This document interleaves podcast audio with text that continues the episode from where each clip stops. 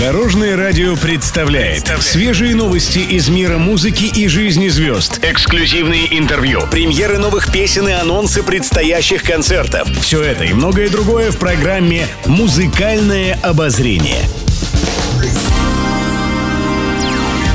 Добрый день! В студии Алена Арсентьева, и это программа «Музыкальное обозрение» на Дорожном радио.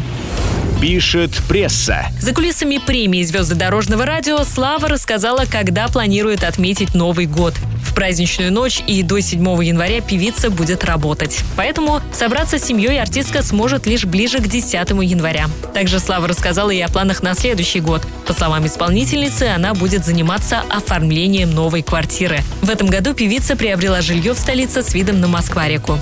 Слава отметила, что уже нашла команду дизайнеров и сейчас они готовят проект. По ее просьбе в квартире все будет современное, но немного в советском стиле. В общем, планы у Славы грандиозные. Певица выразила уверенность, что все они реализуются.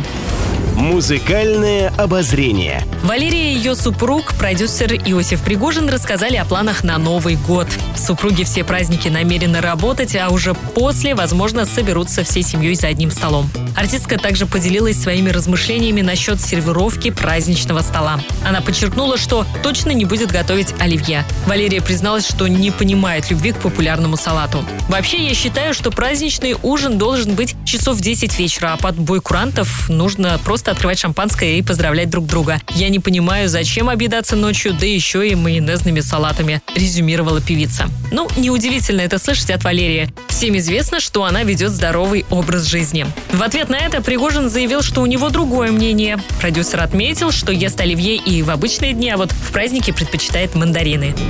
Еще больше интересных музыкальных новостей завтра в это же время на Дорожном радио. С вами была Алена Арсентьева. До новых встреч в эфире. Будьте в курсе всех музыкальных событий. Слушайте «Музыкальное обозрение» каждый день в 15.30 только на Дорожном радио.